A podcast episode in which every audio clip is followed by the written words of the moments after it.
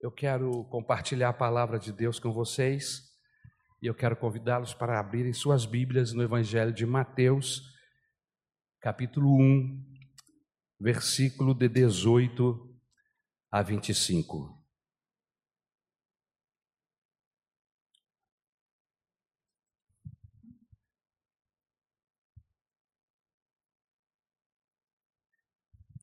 Todos acharam?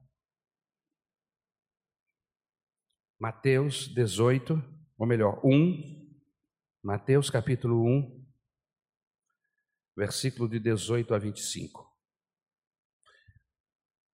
Foi assim o nascimento de Jesus Cristo. Maria, sua mãe, estava prometida em casamento a José. Mas antes que se unissem, achou-se grávida pelo Espírito Santo.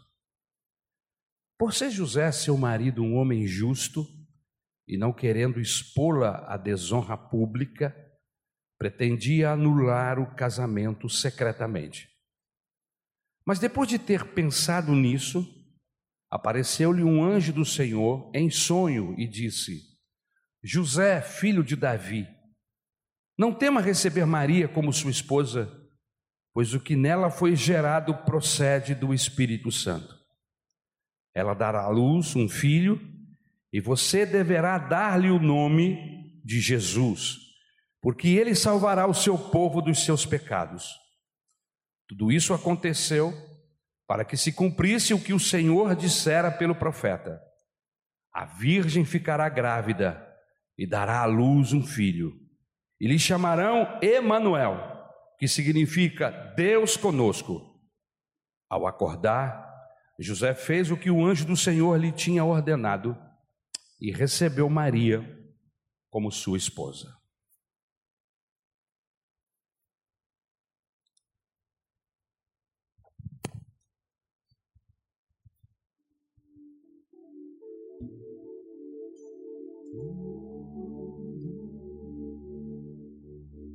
Deus tem um plano em cada criatura. E aos astros ele dá o céu. A cada rio ele dá um leito e um caminho para mim traçou. A minha vida eu entrego a Deus, pois o seu filho entregou por mim. Não importa seguirei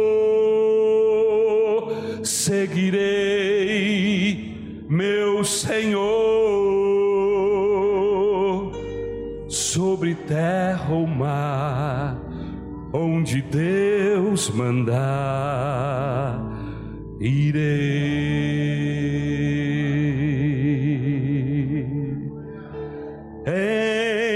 Em seu querer encontro paz na vida e bênçãos que jamais gozei.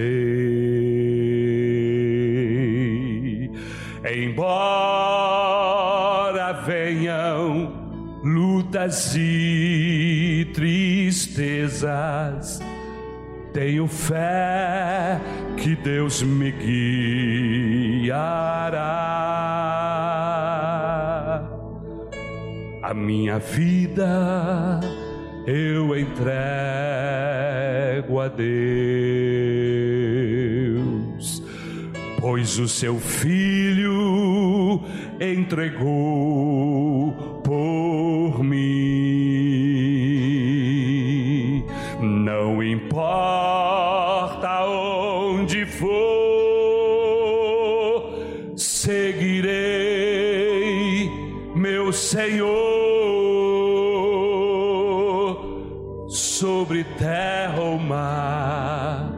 Onde Deus mandar,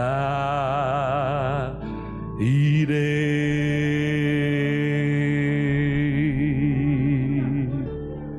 Meu Deus, nos ajuda esta manhã. Que o Teu Espírito Santo possa mover-se em nossos corações. Eu não tenho poder de convencer ninguém. Eu muito mal sou um, um instrumento em Tuas mãos. Mas quem faz e promove a tua obra é o teu Espírito. Por isso, promova, faz a tua obra esta manhã em nosso meio e desperta-nos, ó Deus, para a tua causa. Coloca em nosso coração um sentimento próprio para ouvirmos esta mensagem, de maneira que ao final, Senhor, possamos nos voltar para Ti, nos rendermos totalmente a Ti.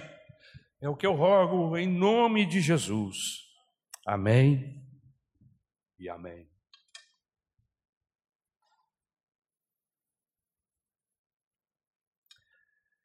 Nós vivemos em um mundo tão bonito, há tantas coisas belas, como rios, cachoeiras, praias, e é maravilhoso nós vermos as pessoas, os seres humanos, usufruindo de tudo isso. O nosso universo é muito bonito, minha gente. Não faz muito tempo descobriu-se uma estrela que nunca havia sido vista antes. Incrível. Essa estrela é milhares de vezes maior que o nosso Sol. Sua galáxia é tão grande e tão distante que há uma suspeita que a luz desta estrela ela viajou milhares de anos-luz para se chegar até nós, e é possível que essa estrela nem exista mais, porque a luz que está chegando aqui tem milhares de anos que ela está percorrendo para chegar até nós. Tudo isso por quê e para quê? Qual é a razão de tudo isso, pastor? Parece que existe um desígnio, parece que existe um propósito, e existe. Os cientistas, eles hoje já afirmam que existe um amor no centro do universo. Ou seja, nada está aí por acaso, mas há um desígnio para todas as coisas. E, e qual é a conclusão que nós chegamos, pastor? Deus tem um grande propósito. Deus tem um grande desígnio. Deus tem um plano, como eu neste hino que é antigo e guíssimo, mas o tempo não consegue deixá-lo esquecido, porque fala do plano de Deus. Qual é o propósito de Deus, pastor? Ele fez todas as coisas. Com que propósito? O sol, a lua, as estrelas, os planetas,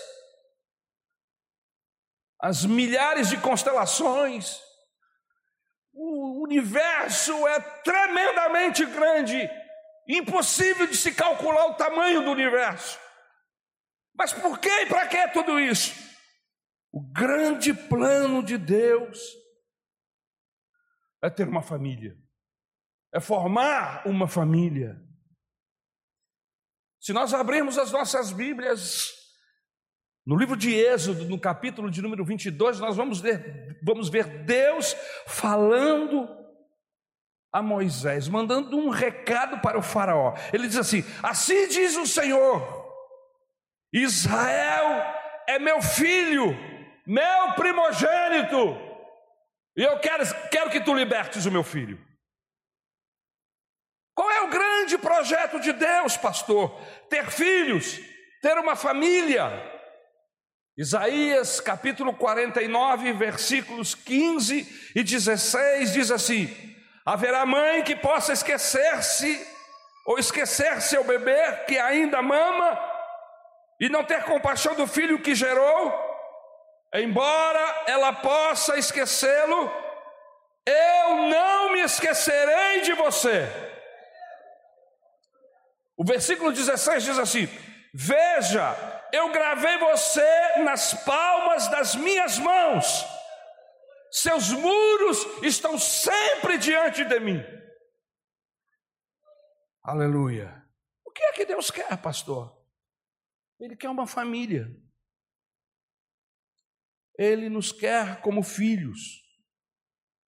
E há toda uma articulação de Deus, dos céus, do universo, para que isso aconteça. Veja que ele tentou formar uma família com Abraão, lá em Gênesis, no capítulo de número 12, versículo de número 1. O texto diz assim: então, ou melhor, então o Senhor disse a Abraão: saia da sua terra, do meio dos seus parentes e da casa de seu pai, e vá para a casa, ou melhor, e vá para a terra que eu lhe mostrarei. Deus está tentando começar uma família. Deus gerou tudo isso, meus irmãos. Tudo isso que você vê, com um único alvo: gerar uma família. Nada existe por acaso. Há um propósito, há um desígnio, há um plano. Mas Deus não alcançou plenamente o seu propósito com os seus filhos, originalmente falando, os judeus. Eles fizeram da eleição de Deus uma coisa pessoal. E Deus, através dos profetas, reclama do seu povo, reclama de Israel tentando trazê-los de volta para o caminho. Mas eles são resistentes a Deus, eles são resistentes à palavra de Deus até o fim. Nesta tentativa de Deus de trazer Israel para perto de si, de fazer com que Israel se tornasse sua família, Deus envia seu filho Jesus para através dele todo o povo de Israel e todas as famílias do mundo pudessem fazer parte da sua grande família. E o texto que nos deixa isso bem claro está no Evangelho de João, no capítulo de número 1, versículo 11 e 12.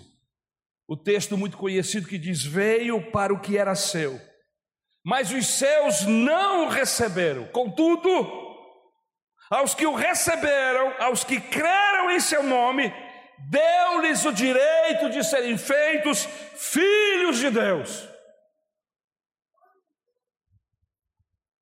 Ele tentou com os hebreus. Ele fez de tudo, mas ele não consegue plenamente o seu alvo. Mas ele cumpre a sua promessa. Promessa que ele havia feito para Eva, ainda lá no jardim do Éden. Vou aumentar as suas dores de parto. E tu vais gerar um filho, tu vais gerar, não apenas um, mas ele especificamente falando de Jesus, ele diz: vai nascer um de, de ti, não necessariamente da Eva, mas da sua descendência um que pisará a cabeça da serpente. A serpente lhe ferirá, lhe ferirá o calcanhar, mas ele vai pisar na cabeça da serpente. E o Senhor Deus cumpre esta promessa. E no templo próprio, Jesus aparece nesse contexto, cumprindo-se a promessa de Deus lá no livro de Gênesis. Mas o interessante é que para Deus cumprir essa promessa que ele havia feito, ele precisa de pessoas. Ele precisa de uma menina. Segundo os estudiosos, Maria deveria ter entre 13 e 15 anos de idade. Não mais do que isso. Deus chama uma menina. Ainda vivendo o auge da sua adolescência. Essa moça Maria, ela vai ajudar Deus alcançar o seu objetivo. Deus tem um projeto eterno, mas ele precisa de uma vida para usar nesse projeto.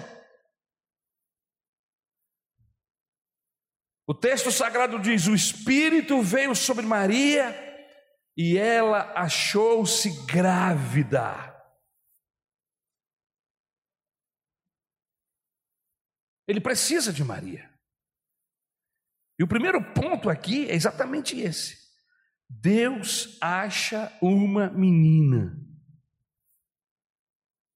Ele precisa dessa menina. E o mais interessante é que Maria, ela, ela não se sente invadida, ela não se sente vi, vi, violentada por Deus, usada por Deus, absolutamente. Deus tem um projeto e Ele precisa de gente para cumprir esse projeto. O texto bíblico diz que o Espírito Santo veio sobre Maria e a partir daquele dia, Maria nunca mais seria ou será a mesma mulher. Sobre ela vai pairar um enigma, uma desconfiança, Será que a sua gravidez é mesmo do Espírito Santo? Mas parece que ela não se preocupa muito com, com a sua reputação, ela se rende totalmente a Deus. A sua atitude é de rendição a Deus. Maria sabe que Deus tem um propósito, e ela quer participar desse propósito de Deus. Cantamos um hino muito bonito e que é muito conhecido e antigo, aonde diz que Deus tem um plano, que Deus tem um propósito. O texto bíblico diz que Deus continua com esse propósito. Os propósitos de Deus para conosco, para com, com todos nós, seres humanos, e principalmente com a sua igreja, não acabou no Calvário, absolutamente. Deus tem um propósito com cada uma de vocês, mulheres, meninas. Deus tem um propósito com cada um de vocês, meninos, rapazes, homens. Deus tem um propósito conosco. Veja que o Deus que formou todo o universo vai usar Maria Queridos, durante todo o tempo que prego a palavra de Deus, eu tenho dito que, que nós precisamos de Deus, que sem Ele nós não podemos subsistir. Usando as palavras do próprio Senhor Jesus, dizendo: sem mim nada podeis fazer. E é verdade. Mas nesse ponto específico eu quero mudar a mensagem. Eu queria dizer uma coisa para você. Deus precisa de você. Deus precisa de você. Deus precisa de você. Deus precisa de vocês. Deus precisa de nós. Será que você poderia olhar para essa pessoa que está ao seu lado e dizer assim: Deus precisa de você?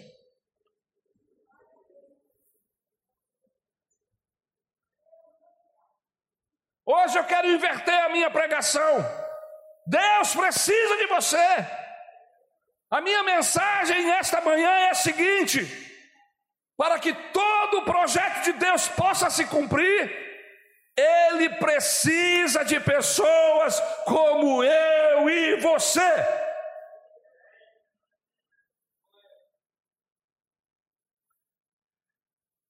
Deus não vai fazer nada nesse projeto sem mim e você. Ele vai salvar a humanidade e ele vai começar pela sua família. Ele quer começar pela sua família. Maria vai ficar grávida, ela é importante no projeto de Deus. A pergunta que quero fazer esta manhã é a seguinte: se Deus precisasse de você esta manhã, você responderia como Maria respondeu? Eu queria que você pensasse sobre isso. Se Deus precisasse de você esta manhã, você responderia como Maria? Sim, Senhor, faz de mim a tua serva, cumpra-se em mim os teus propósitos. Você responderia dessa maneira? Cumpra-se em mim a vontade do Senhor. Você que sempre precisa de Deus. E se hoje Deus lhe dissesse, eu preciso de você, você diria sim para Ele? Há um momento na Bíblia Sagrada muito interessante no Antigo Testamento. Davi está em meio a uma batalha, reavendo territórios, buscando conquista para se tornar rei de Israel. No meio desta batalha, desta peleja com os filisteus, ele tem muita, muita sede.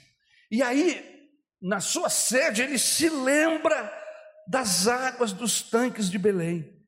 E ele fala: Ah, quem dera se eu tivesse aqui agora um pouco das águas dos tanques de Belém, águas frescas, águas deliciosas, gostosas, iriam matar a minha sede. E ele fala isso em meio ao calor no deserto, em meio à peleja.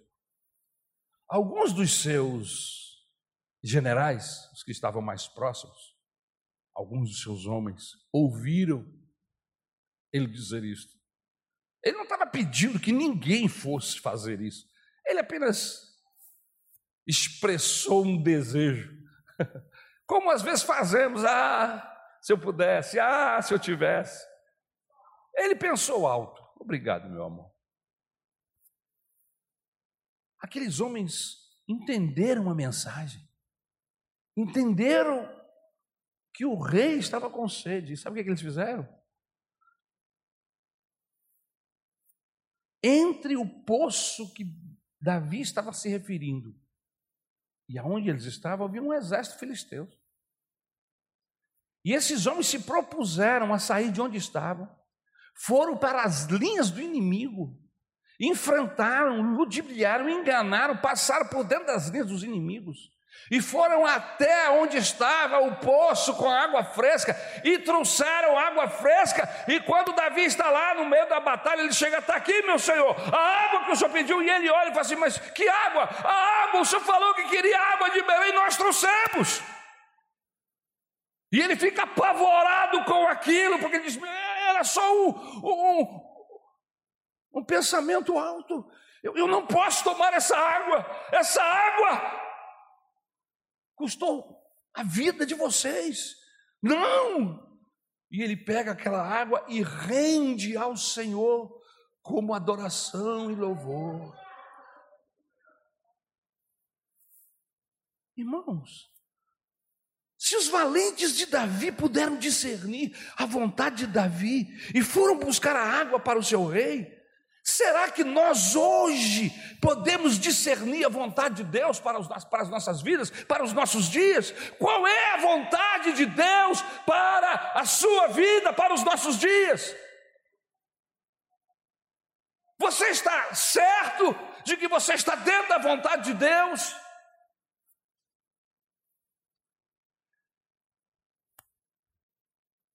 Qual será a sede do coração de Deus? Imagine que se você pudesse ouvir o Espírito de Deus falar assim como Davi. Ah, um desejo. Imagine que você tivesse essa capacidade de ser conduzido ao coração de Deus e ouvir Deus expressar-se sobre o seu desejo, como Davi o fez. Qual é a sede do coração de Deus hoje? Do coração de Deus hoje?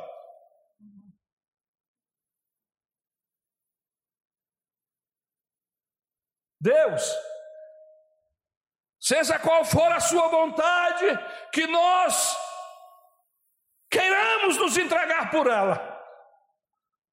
Talvez seja esta a melhor oração para fazermos esta manhã. Mas eu gostaria que você levasse essa questão para a sua casa hoje. Espírito Santo, fala comigo. Qual é o desejo do coração do meu Deus? Nós podemos encontrar esta resposta na Bíblia Sagrada. A Bíblia Sagrada é a revelação de Deus. Não há um outro livro na face da terra, nem nenhum outro profeta ou ser humano, seja o que for, que possa nos trazer o coração de Deus como a Bíblia Sagrada. E você sabe qual é o desejo do coração de Deus hoje? Isaías capítulo 6 e versículo 8. Então ouvi a voz do Senhor conclamando: Quem enviarei e quem irá por nós?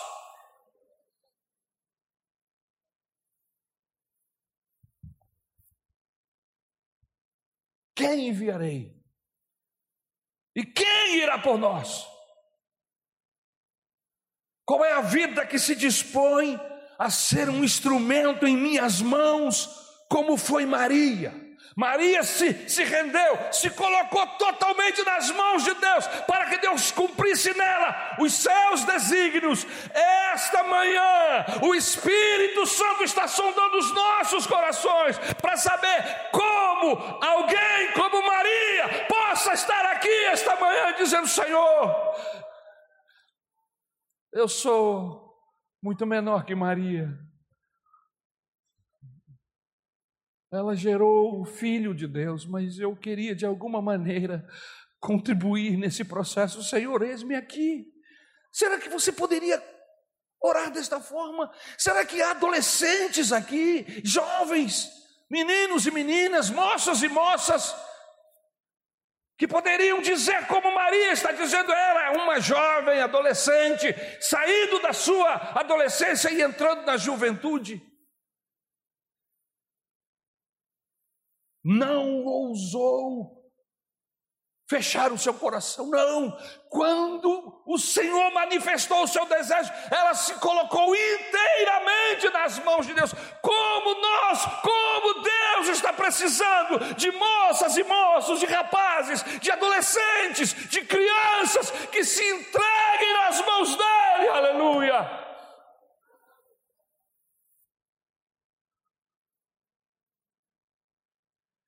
Qual é a vida que se dispõe a ser instrumento em minhas mãos, como foi Maria? Quem está disposto a se deixar usar por mim? Maria respondeu: Faça-se a tua vontade, aqui estou. Aqui está o meu corpo, aqui está o meu destino, aqui está a minha reputação, aqui está o meu futuro, aqui estou eu. A partir de agora nunca mais serei uma donzela comum, nunca mais viverei como uma mulher comum, nunca mais serei como qualquer outra dona de casa. Mas mesmo assim, eu me disponho. O nosso problema é que nós nos rendemos a, ti, a Deus não totalmente nós impomos a ele limites. Nós nos dispomos parcialmente. E depois reclamamos da vida, porque os nossos sonhos às vezes não são alcançados. Sabe qual é o meu problema aí, o céu? É que a gente não consegue equalizar os nossos sonhos com os sonhos de Deus. Você precisa equalizar os seus sonhos com os sonhos de Deus. Houve um momento na minha adolescência e na minha juventude que eu não queria outra coisa senão ser usado por Deus. Eu me lembro das orações que fazia e ainda as faço. Não com tanta força e violência como naquela época, mas eu orava e pedia: Senhor, eu quero ser um, soldado desta última batalha. Eu quero participar deste último exército que tu estás levantando. Senhor, me usa, Senhor, me usa, Senhor. Esse era o meu projeto. Ser usado por Deus. Quando nós nos colocamos nas mãos de Deus para que Ele nos use, Ele começa a fazer tudo para que isso aconteça. Deixa eu dizer uma coisa para vocês esta manhã. Eu estou vivendo o sonho da minha vida. Eu vou repetir, eu estou vivendo o maior sonho da minha vida.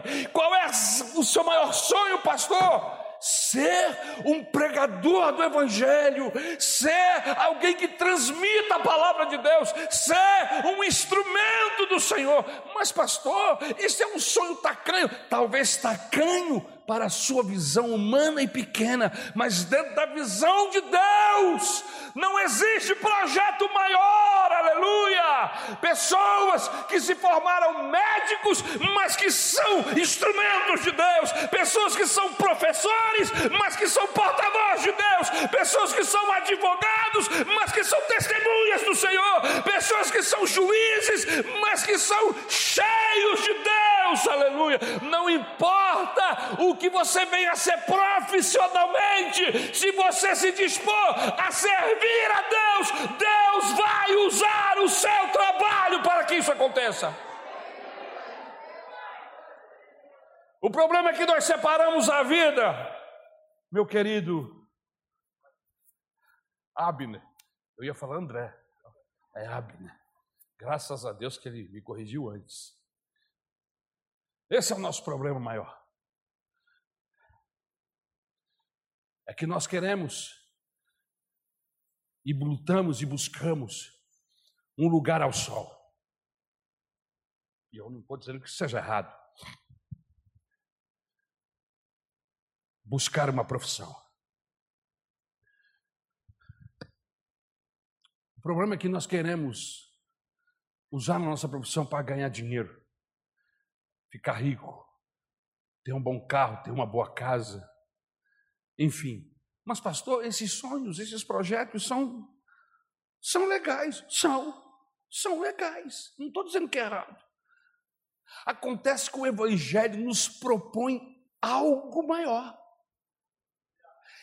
Esse pensamento de correr atrás do ouro para adquirir, para ter, isso é comum a todos os seres humanos do leste ao oeste, norte e sul, em todo o planeta. Mas Deus nos chamou para algo melhor e maior. Deus está nos chamando, está chamando moços, moças, jovens aqui esta manhã, para colocar em suas vidas nas mãos dEle, porque Ele quer realizar o sonho dele em você. Há um hino que eu vou cantar no final desse louvor, dessa mensagem, que eu não ensaiei com vocês, para variar. Que diz assim: Os planos de Deus são maiores que os meus, Ele vai fazer o melhor por ti, Ele vai além do que eu posso ver, Ele faz o que eu não posso fazer. Deus vai cumprir os seus planos em mim. Ele vai fazer o que lhe apraz. Sou pequeno e fraco, mas Ele é Deus. Ele só faz o melhor pelos seus. Será que nós entendemos isso esta manhã? que o maior plano, o maior projeto de Deus para você não é que você seja um juiz apenas, um médico, um jornalista, um jogador de futebol, seja lá qual for a profissão que você está pleiteando. Não! Deus quer mais! Deus quer fazer de você um missionário, um profeta aonde você estiver, fazendo o que você escolheu para fazer, mas com outra graça, com outra unção, com outro poder, com outra visão, aleluia.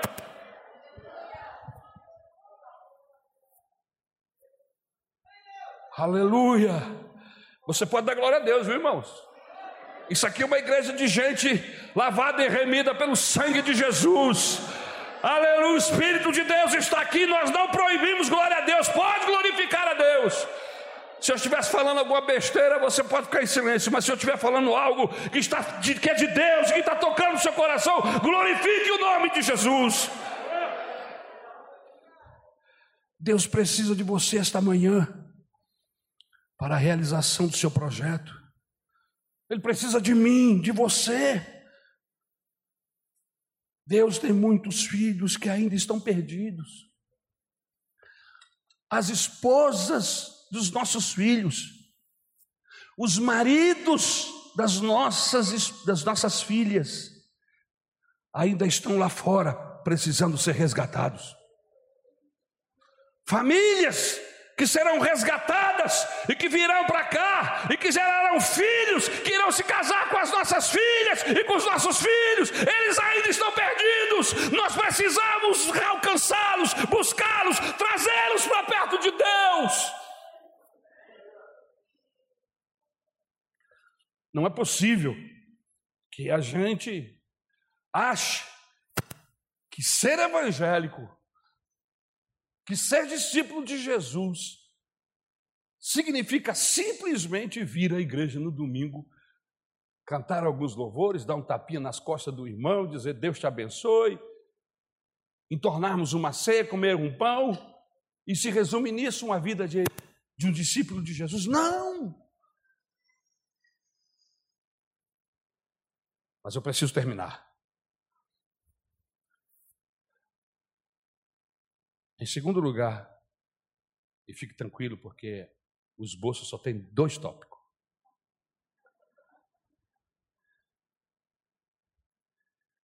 Quando Deus acha uma pessoa que se disponha, de certa forma ele precisa apostar nessa pessoa.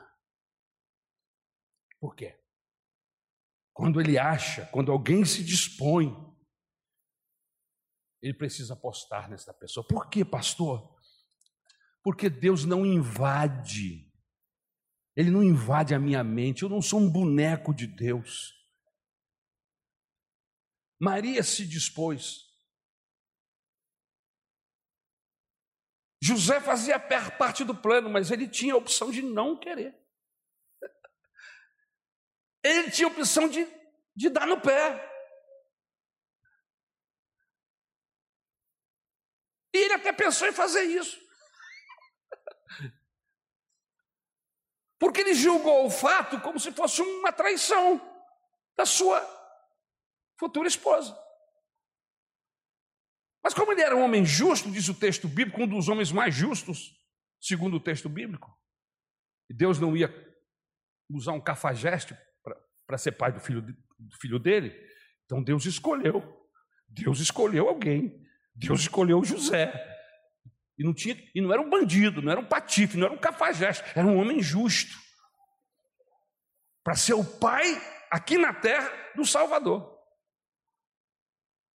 E aí, esse homem que Deus escolheu, estava arrumando as malinhas, ó, para dar no pé. Só que ele não tinha consciência de aquele, que aquele processo não era gerado por um outro homem, Aquela gravidez não era fruto de um relacionamento físico humano, mas aquilo era uma ação de Deus. O anjo disse: O Espírito do Senhor descerá sobre Maria e gera, coloca lá semente lá no seu útero, e ela vai gerar o filho de Deus. Não havia conjunção física, era uma ação divina. A Virgem dará luz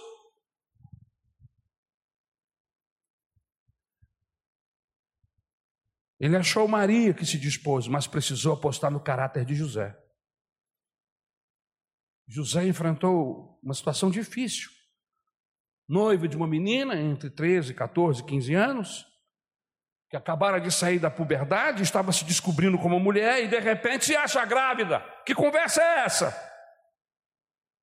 José poderia ter se rebelado, José poderia ter feito aquilo que a lei determinava que o homem fizesse. Dê a esta mulher uma carta de divórcio e mande que ela cuide de sua vida. Era comum acontecer isso. Ele poderia ter agido de má fé, pulado fora do barco.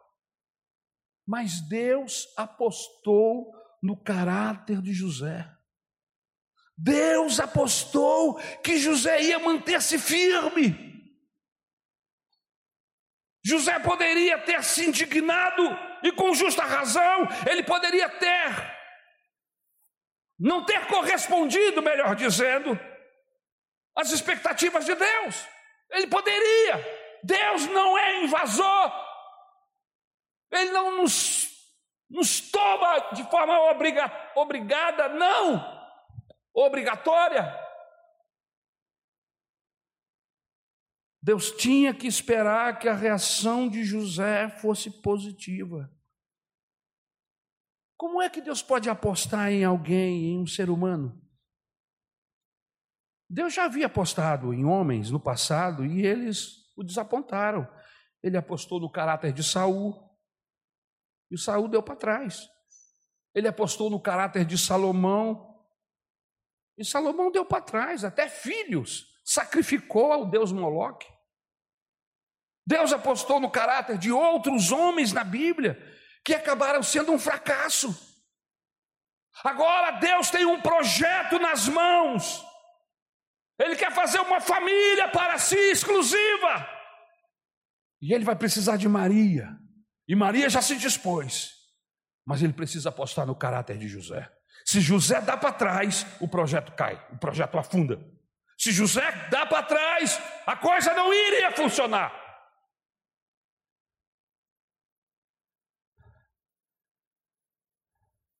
Se José for indigno, tudo está perdido.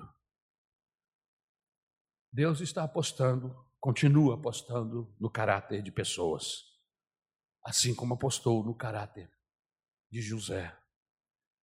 Deus aposta no caráter de alguém aqui esta manhã. Deus apostou no caráter de Jó. O diabo disse: Olha, do jeito que tu cercas o Jó, ele não te ama. Ele faz isso porque tu o abençoa. É uma troca. Olha só o que o diabo estava falando. Não, é só comércio, é só troca. Tu o abençoa e ele te serve, mas não existe relacionamento, não existe amor, não existe submissão. Tu está enganado com Jó. Deixe-me tocar nos seus bens e você vai ver como é que ele vai te negar na boa. Eu conheço essa raça desde o Éden. É, tu pensa que é só tu que conhece? Eu conheço. O, o ser humano é assim. Não, não, é só troca. E Deus falou: Não, Satanás, você está enganado. Jó é uma das pessoas mais especiais desse planeta. Eu tenho observado. Eu chamei os meus anjos para observar. Vejam como ele faz. Mas eu já te disse. Tu cercaste de todo bem, de tudo que é bom. Em outras palavras, ele queria dizer assim: até eu. Deus aposta no caráter de Jó. Disse: então vai, Satanás. Vai lá e toca nos bens. Não toque nele, toque nos bens. Toque no que, no que ele possui. E o diabo foi em uma noite, irmãos, em uma noite. Em um período de, quem sabe, entre oito e dez horas, Jó perdeu todos os seus filhos e filhas, perdeu todo o seu gado, toda a sua ovelha, todos os seus camelos, perdeu todas as centenas de, de funcionários que ele tinha. O homem ficou zerado em um período de menos de dez horas entre um tempo e outro. E sabe o que, é que Jó disse? Nu saí do ventre da minha mãe, nu irei para o sepulcro. Louvado seja o nome do Senhor. Viu, Satanás? Viu como é que tem gente diferente? Tu pensa que todo mundo é da tua corja, seu safado? Não. Tem gente digna embaixo. Tem seres humanos que me amam de verdade. Você quer se enganar? Você quer se enganar? Pode se enganar, mas olha. Toca na pele dele. Por sua vida, o homem dá qualquer coisa, e tu vai ver como é que ele vai te negar. E tu vai ver como tu vai, ele vai te jogar as feras. Porque a vida para ele é mais importante que qualquer coisa. E Deus outra vez aposta em Jó. Vai lá, Satanás. Tu vai tocar no corpo dele, mas tu não vai tocar na vida dele, porque a vida dele está na minha mão. Você sabia que a sua vida está na mão de Deus, né? Você sabia, né? Que o diabo pode se andar, fazer, querer, acontecer, mas ele não pode tocar na sua vida porque ele não tem essa autoridade. Só o Senhor, você está nas mãos do Senhor. E aí a Bíblia diz que o diabo tocou. Ele desenvolveu uma ferida, irmãos. Que lepra era fichinha perto, era algo horrendo, era algo horroroso. Carne viva, cascas que nasciam, uma coceira, uma dor. Para você ter uma ideia do sofrimento desse homem. A Bíblia Sagrada diz que os seus amigos, que uma outra mensagem, que uma hora dessa eu vou pregar, que se despencaram de centenas de quilômetros para chegar até onde ele estava. E quando chegaram lá, ficaram sete dias imudecidos, sem saber o que falar e o que fazer, só vendo o sofrimento dele.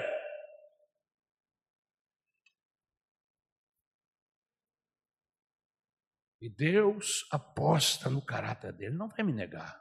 Ele não vai me negar. Eu conheço Jó, eu sei quem é Jó, mas ele poderia, poderia, mas não fez. Porque Jó não servia a Deus pelos bens que Deus lhe dava. Porque Jó não servia a Deus porque Deus lhe tinha dado vida. Não! Jó compreendeu que a vida é uma dádiva de Deus, aleluia, e que Ele dá e que Ele tira. E quando nós o servimos, o adoramos, quando Ele tira a nossa vida é lucro, é o que o apóstolo Paulo diz: é presente, e Ele está no trampolim. A morte é como um trampolim que vai me jogar nos braços do meu amado.